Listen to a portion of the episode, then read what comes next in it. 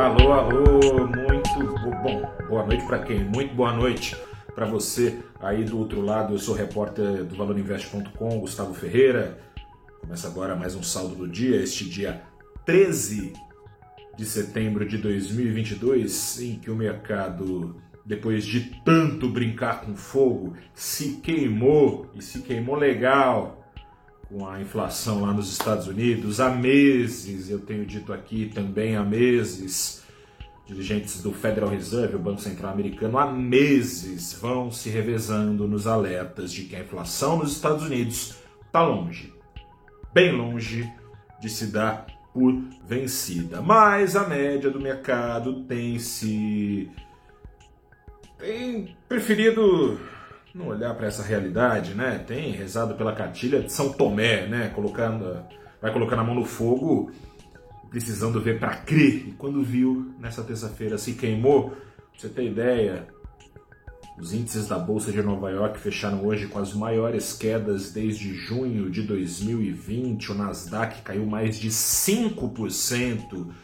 Nessas condições, o apetite ao risco estrangeiro, que vinha respingando positivamente aqui no Brasil, fez falta. O Ibovespa hoje afundou 2,3% e das suas 90 ações, só duas, e bem pouquinho acima da estabilidade, só duas das 92 ações do Ibovespa escaparam do vexame. O diagnóstico do Fed, o Federal Reserve, ganhou força numa alta mensal de 0,1% da inflação em agosto lá nos Estados Unidos. É pouca coisa? Pouca coisa, mas é mais coisa do que a deflação que era esperada pelo mercado e que vinha incentivando a turma a correr atrás de risco. Em 12 meses, a inflação nos Estados Unidos está em 8,3%, abaixo dos 8,5% de julho, mas acima do 8,1% que estava na aposta média do mercado. Só que mais preocupante do que esse dado cheio da inflação é o chamado núcleo da inflação.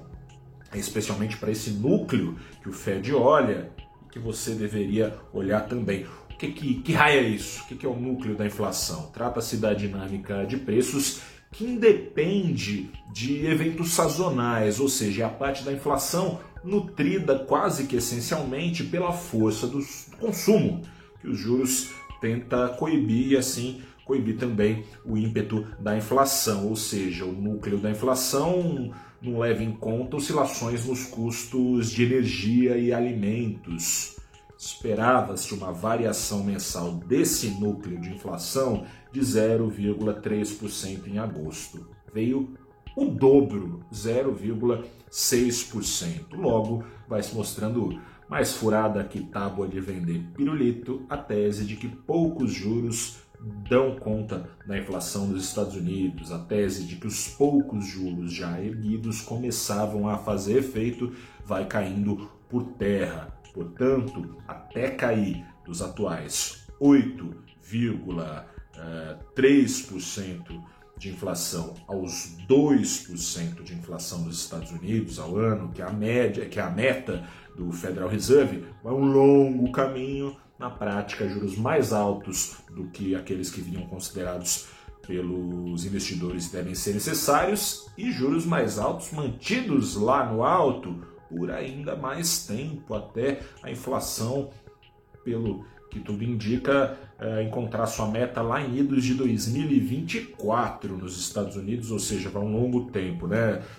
No meio disso tudo, saiu dos radares dos investidores a hipótese dos juros americanos na quarta-feira da semana que vem subirem menos do que vinham subindo, subirem meio ponto. Aposta majoritária e bota majoritária nisso é de uma alta de juros de 0,75 pontos, seria a terceira alta de juros dessa magnitude, levando então a taxa uh, de juros nos Estados Unidos para uma faixa entre 3 e 3,25% ao ano. E tem mais coisa, saiu essa aposta que era minoritária de meio ponto e agora a aposta minoritária é de um ponto de alta, ou seja, está na mesa esse um ponto, na mesa do mercado, é, para o fim do ciclo de juros nos Estados Unidos, os 4% parecem hoje ser apenas o piso. Hoje tinha economista aqui no Brasil e economistas brasileiros brasileiros têm know-how em inflação, falando em taxa terminal de juros de 4,5% já nos Estados Unidos.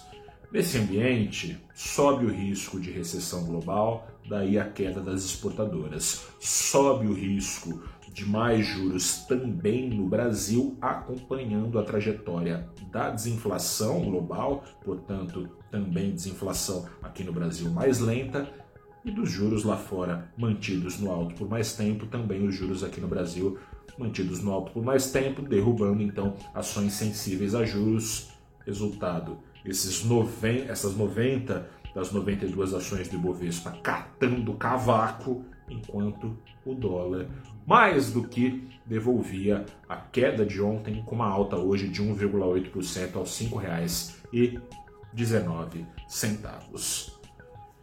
Eu sou o repórter Gustavo Ferreira do Valor Invest, fico por aqui.